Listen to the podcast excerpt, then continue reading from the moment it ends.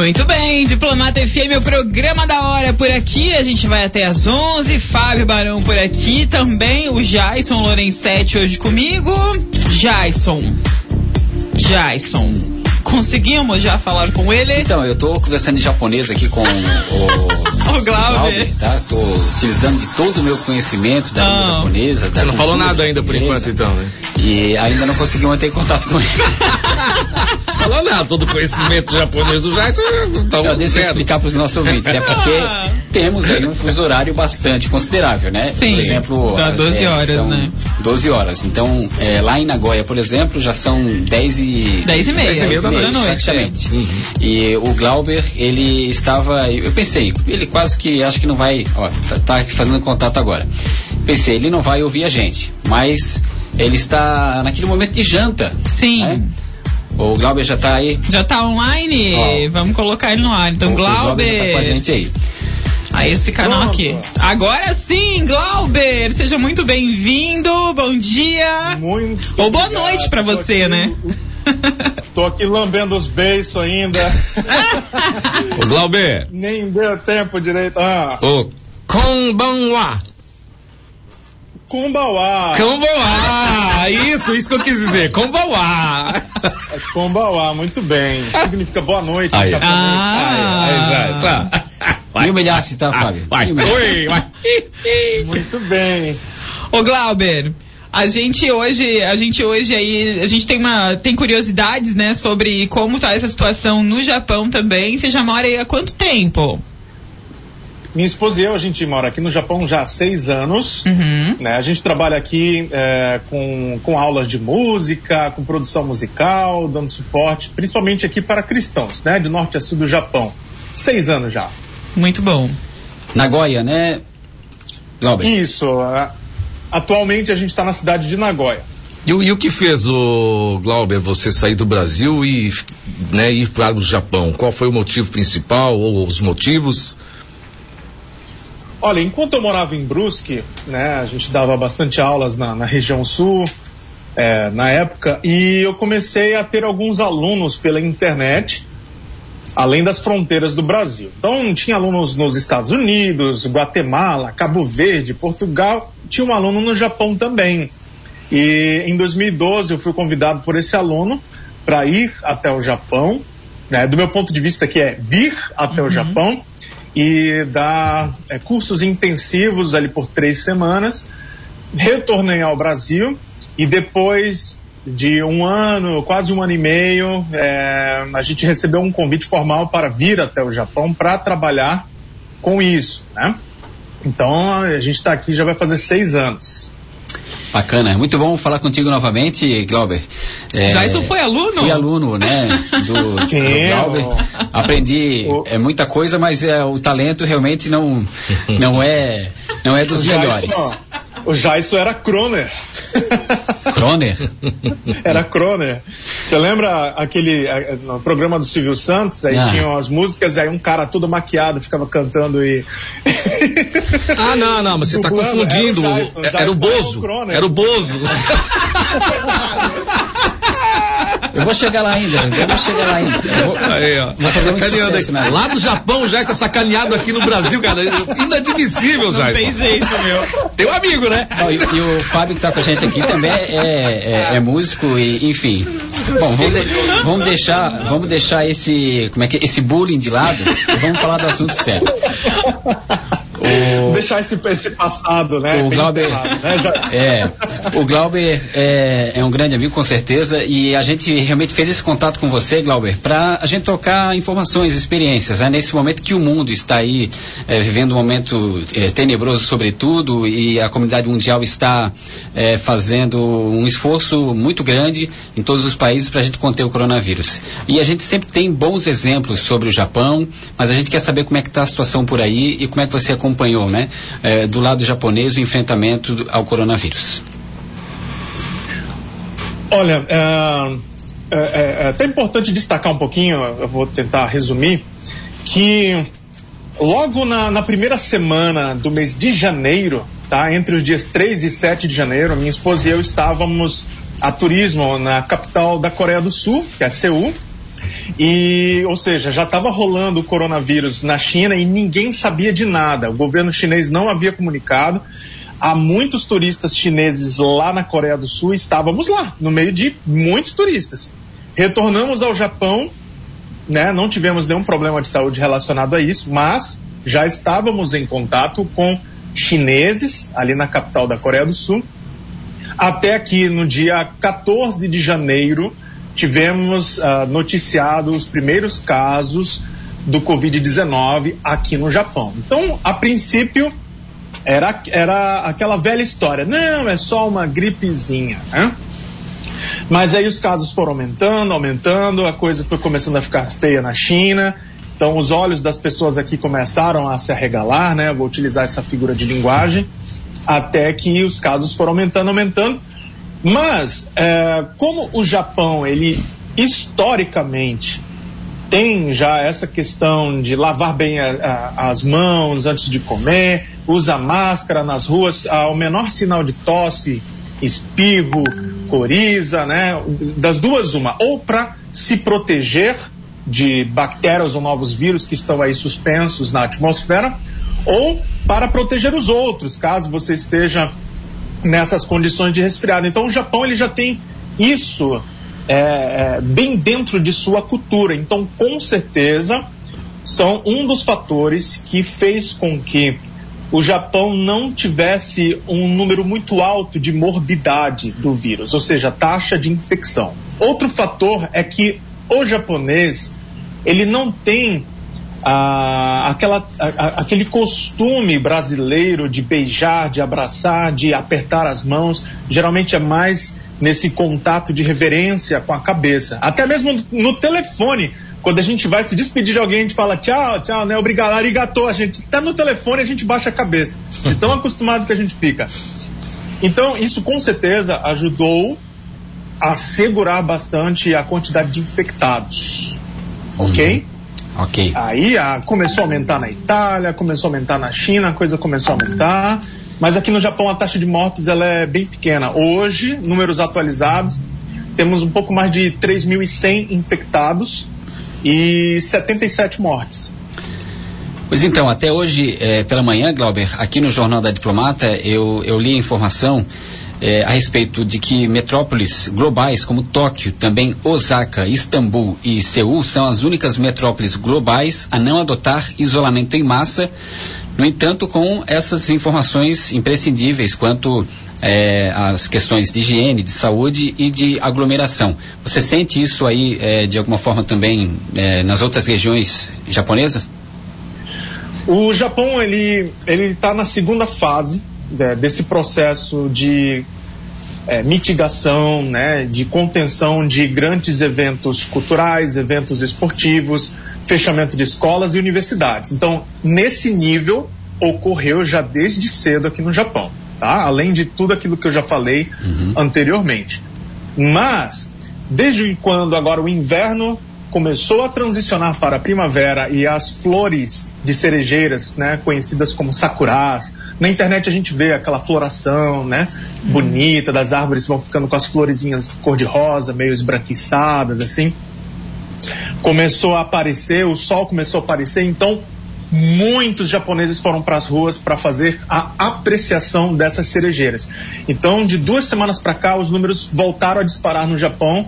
Então, agora, a província de Tóquio, a província de Osaka, a província de Hyogo, Kanagawa, algumas das que você citou, a governadora de Tóquio está doida querendo é, é, é que, que o primeiro-ministro do Japão, Shinzo Abe, é, coloque a quarentena para funcionar aqui, porque os números aumentaram muito agora, nas três últimas semanas. Então, o Japão está vivenciando o que é chamado por alguns especialistas agora de segunda onda. Agora, com relação a isolamento, é, o primeiro-ministro do Japão já falou que, é, mesmo decretando estado de emergência, mas devido à constituição japonesa, eles não podem aplicar multas para os cidadãos que furarem uma possível quarentena, tá? Em caso de ser estabelecida, como também não podem prender. Então, eu não conheço a motivação né, de países como a Turquia ou mesmo Holanda, em algum momento, de não terem é, colocado essa questão da, da, da do isolamento, né, uhum. do distanciamento social. Pode ser uma questão política, mas aqui no Japão é sobretudo uma questão constitucional. O Glauber, mas, mas o Glauber, ah, ah, fala, Bia. O Glauber, você vê o povo é, de, de que lado, se é assim que eu posso colocar? As pessoas, você acha que as pessoas estão querendo né? também né? é, obedecer essa quarentena, que elas querem que seja aplicada de fato, ou as pessoas estão, não, deixa como tá que vai passar? Como é que tá o pensamento nesse sentido? Olha, o Japão ele entrou numa, numa, numa grave crise econômica é, entre os anos 2008 e 2009, quando ele estava começando a dar sinais de recuperação, veio o tsunami é, e, o, e, o, segundo maior acidente radioativo da história em Fukushima e colocou o Japão novamente numa rota de colisão economicamente falando, colocando o Japão até mesmo numa dívida externa de 400% em relação ao seu PIB. É um valor muito alto. Então, bem agora que o Japão estava contando com as Olimpíadas de Tóquio 2020, foi obrigado pelos comitês olímpicos de outros países a adiar para 2021. Então, assim, aqui no Japão, apesar de terem sido cancelados eventos esportivos, eventos culturais, eventos musicais de grande porte, é, algumas academias né, foram solicitadas a fecharem, até porque tem o suor na academia, né, a secreção do corpo ali. Uhum. Então, é um, é um dos principais lugares de, de, de, de contaminação, é, escolas fechadas, universidades, mas a vida comercial aqui continua. Por quê? Japão, ele tem uma das maiores quantidades de leitos por é, 10 mil pessoas aqui no Japão. Então, é, está um pouco longe de haver uma demanda a ponto de haver um colapso é, é, numa demanda por leitos hospitalares. Então, a vida comercial no Japão continua. O que acabou diminuindo aqui foram ah, algumas linhas de produção, né? Algumas parando três, nove dias, sete dias, um mês. Então, isso tem prejudicado eh, bastante a economia aqui no Japão. Então, respondendo bem a tua pergunta, as pessoas elas não querem parar de trabalhar aqui, mas em geral, o japonês ele é uma pessoa é, que, já, é, que tem essa cultura de ter passado por crises, desastres naturais, então a ajuda mútua é muito interessante. Ou seja, por mais que o Japão decrete, ainda não decretou, não chegamos nesse nível, mas por mais que ele decrete estado de emergência e coloque todo mundo em quarentena e essas pessoas elas não precisarão ser presas ou multadas, mas o nível de consciência sanitária e humanitária do japonês é tão alta que eles obedecem. E, e não apenas isso, o, o, nível de ajuda é o que eu vou falar agora, que o que o governo está preparando para dar de presente, né? Eu vou falar esse nome presente porque é, eles não vão cobrar imposto de renda sobre o valor que vão dar para cada família e não vão, não vão cobrar nada em troca é, disso, do que eu vou falar agora. É uma ajuda entre 100 mil a 300 mil ienes. Se convertido em reais, essa ajuda ela dá entre 4 mil a 14 mil reais por família. Bem diferente dos 600 reais, né? Que, que será dado no Brasil ou mesmo nos Estados Unidos, que é um valor também aproximado. É, aqui ainda tem certeza de se vai chegar ou não na mão de quem realmente precisa. Sim, ainda tem isso, né, Glauber? Então acaba que as pessoas elas confiam de certa forma é, é, o nível de confiança no, no, na ajuda que o governo vai dar para as famílias aqui, existe um nível de confiança maior, com certeza bem maior do que há no Brasil e em sim, outros sim. países do Ocidente. Então, isso de certa forma faz com que as pessoas aceitem melhor a ideia de um possível isolamento caso ele seja implementado.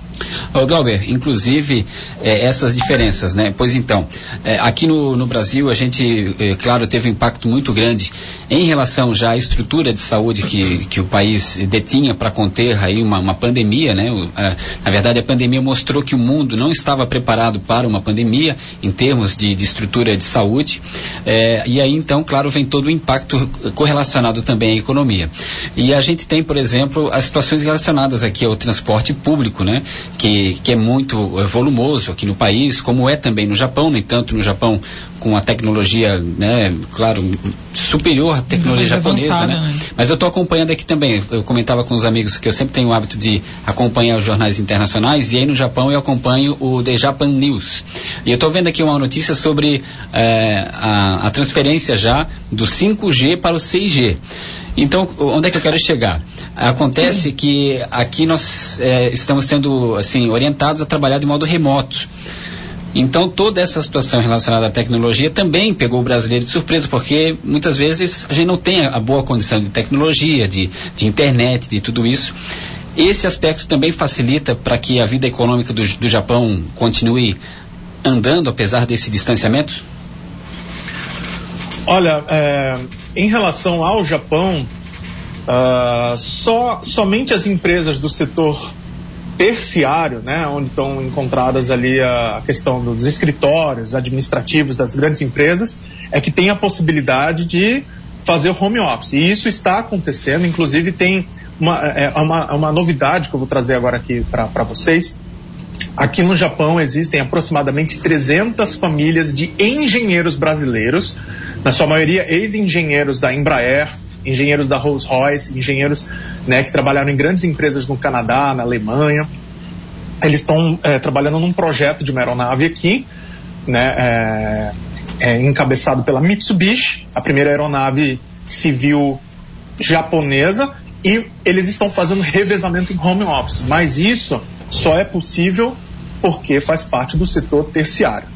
O setor secundário, da qual fazem parte as indústrias, é basicamente aquilo que move o Japão. O Japão, ele, ele é um país, é, é um arquipélago, né, um conjunto de ilhas, e pouquíssimas terras aqui no Japão são produtivas. A maioria é montanha ou terras não férteis. Isso faz do Japão um país pobre em recursos naturais, pobres, um, um país pobre em commodities, mas que depende totalmente da exportação.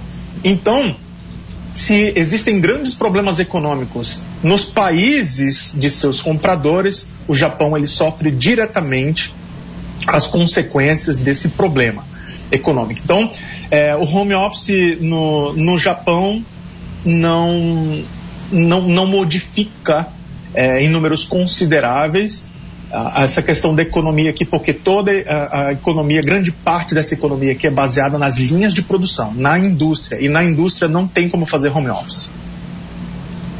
É, é, é, é, o que a gente falou essa semana aqui, inclusive, né, também. É, a gente falou essa semana a gente falando, né, com o CEO de uma, de uma empresa de tecnologia aqui. Para essas empresas, a coisa não que seja fácil, porque eles também tiveram que se readaptar, mas é tem um jeito mais fácil de fazer, né? Então, realmente, para a indústria ficou bem complicada a situação, né? Uhum. Bom, Glauber, e agradecendo a, a, sua atenção aqui conosco, né, de, de, nesse contato imediato que acabou dando certo, felizmente, né? E, e, é muito bacana a gente trocar essa experiência realmente, porque o, o, o brasileiro tem aí também um, é, enfim, tem sempre um, uma curiosidade, né, a respeito do Japão, por toda a história, né, e os bons exemplos sobretudo.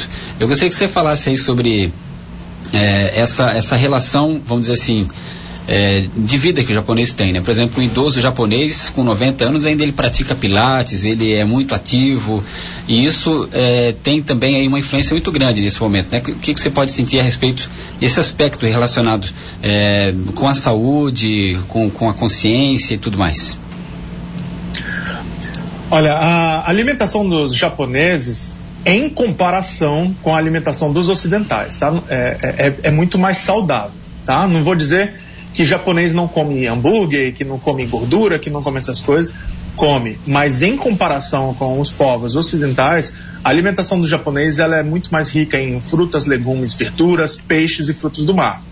E é como você falou, realmente é, nos chamou muita atenção quando chegamos aqui no Japão a quantidade de idosos nas ruas fazendo exercícios físicos. Só que olha a diferença com o Brasil. No Brasil a gente vê caminhadas. Aqui no Japão a gente vê os velhinhos correndo. correndo. Outra então, velocidade. É, muitos jovens. sempre à frente, né, Glauber? Os japoneses sempre à frente, porque estão sempre correndo. então, isso, isso nos assustou, assim, a gente até ria bastante aqui no início, porque é, é, eles têm, assim, uma sede pela vida muito grande. É, ano passado, inclusive, saiu uma estatística que a quantidade de idosos acima de 100 anos é, é, é, são mais de mil pessoas, entendeu? Acima da cidade aqui no Japão. Eu, eu acho um número grande, porque antigamente a gente só conhecia esses números no Guinness, né? No, no livro Sim. dos recordes. E aqui tem bastante gente assim. Então, é, e uma outra, outra confusão, né? Muita gente acha que no Japão se come inseto, se come escorpião, essas coisas. Não, o japonês, ele, ele né, desculpa aqui a, a palavra, ele tem frescura com essas coisas, tá? O japonês não come isso. Quem come isso são as pessoas do Vietnã, da China, da, do país chamado Laos, né? Às vezes até na, nas Filipinas também, mas no Japão, não, é a comida deles aqui é. E como é que é o sushi aí? Sushi não tem cream cheese. Olha, eu não entendi a pergunta. Sushi não tem cream cheese. Não, isso aí é invenção de brasileiro. De brasileiros, é. né? E é a melhor Mas, parte. Mas aqui, aqui, é, aqui eles tomam muito lamen, é, tem bastante udon, tem misoshiro, que é muita sopa, tem, nossa, tem muito tipo de comida aqui que não é o sushi também, né? Então, o sushi ele faz parte da alimentação, o sushi, o sashimi, mas não é aquilo que a gente imagina no Brasil. Poxa, o japonês come sushi todo dia, né? Todo dia. É. Só para eu pegar um gancho final aqui, já que a gente falou de música no início, né? E, enfim. E é. o mercado, o seu mercado, mercado musical, o que, que você pode falar é, do impacto e das curiosidades, é, Glauber? Olha, uh, eu não vou limitar o, o, meu comentário à música cristã, que eu vou falar da música de uma maneira geral, né? O Japão ele tem várias tribos, certo? Então tem a tribo do, do metal, aqui, mas a principal tribo que move o japonês é o chamado J-pop. J, que é J em inglês, significa Japão, e o pop. Enquanto na Coreia é K-pop, ou seja, K-pop, aqui no Japão é o J-pop. Então é, é muito é, é, impressionante aqui o que eles são capazes de fazer com a tecnologia, tanto em equipamentos de iluminação quanto equipamentos de áudio, a tecnologia por trás da edição dos videoclipes. Né? inclusive, até algum tempo atrás eu estava mandando algum, alguns exemplos de videoclipes aqui de bandas famosas japonesas para alguns amigos no Brasil e, na minha opinião pessoal, colocavam tecnologias de edição de vídeos, né, de videoclipes, de Beyoncé, de Madonna, de é, Rihanna, no chinelo, de verdade. Ja, japonês e coreano é, estão pelo menos assim uns 10 anos à frente em termos de tecnologia musical. Tá? Agora, com relação a, a cenário musical em si, o japonês ele é apaixonado por bossa nova. Nossa. Apaixonado. Embora a maioria dos japoneses achem que a capital do Brasil é Buenos Aires. Não tem conhecimento não existe conhecimento algum sobre a geografia do Brasil. Eles só sabem que existe samba e bossa nova. Acabou. Então, se você toca esses, esses estilos musicais aqui, é, você conquista a amizade do, dos japoneses rapidamente. Tem até grupos, escolas de samba aqui no Japão exclusivamente japonesas. Mas, ô Glauber, é, é só a gente parar de mandar comida para vocês aí, que aí vão, eles vão saber quem é que é o Brasil certinho aqui, viu? é verdade. Glauber, muito Vamos obrigado, errar. tá? É, nós temos aqui, né, Bianca, aqui. Sim, a gente, a gente já está tá em, cima, em cima, a gente é obrigado a encerrar, mas Glauber, muito legal poder falar contigo e poder saber um pouquinho de como tá o pensamento e a vida, como ela anda por aí. Obrigada, viu? Olha, eu que agradeço, né? A minha esposa e eu, a gente tem a pretensão de, de passar umas pequenas férias no mês de novembro ah, aí com vocês. Mas no dia 3 de abril, sente agora, simplesmente todos os aeroportos do Japão se fecharam. Só estão abertos os aeroportos de Tóquio, né? E, uhum. Que é o aeroporto de Narita e o aeroporto de Haneda. Tá fechado. Inclusive, qualquer brasileiro que sair, ou qualquer estrangeiro que sair aqui do Japão para qualquer motivo, independente do motivo, seja viagem eh, de turismo ou a trabalho, ele não pode retornar ao Japão. Então a gente não sabe daqui para novembro como vai estar tá a situação, né? Mas esperamos que tudo já esteja tranquilo, a gente consiga viajar, certo, até o Brasil. Muito obrigado, então, Jason, pelo convite. Obrigado, Bianca. Né, Obrigada, Glauber. Vocês, o, o, programa de vocês e com certeza a gente vai estar tá sempre disponível aqui quando vocês quiserem saber qualquer novidade a respeito do Japão. Muito obrigado. Obrigada, Glauber. Pô, que legal ter ele por aqui. Jason Lorenzetti. Assim a gente vai encerrando, inclusive, aqui, né? A participação de jornalismo de hoje, que mais uma vez foi muito bacana. Arigato. tá Sayonara.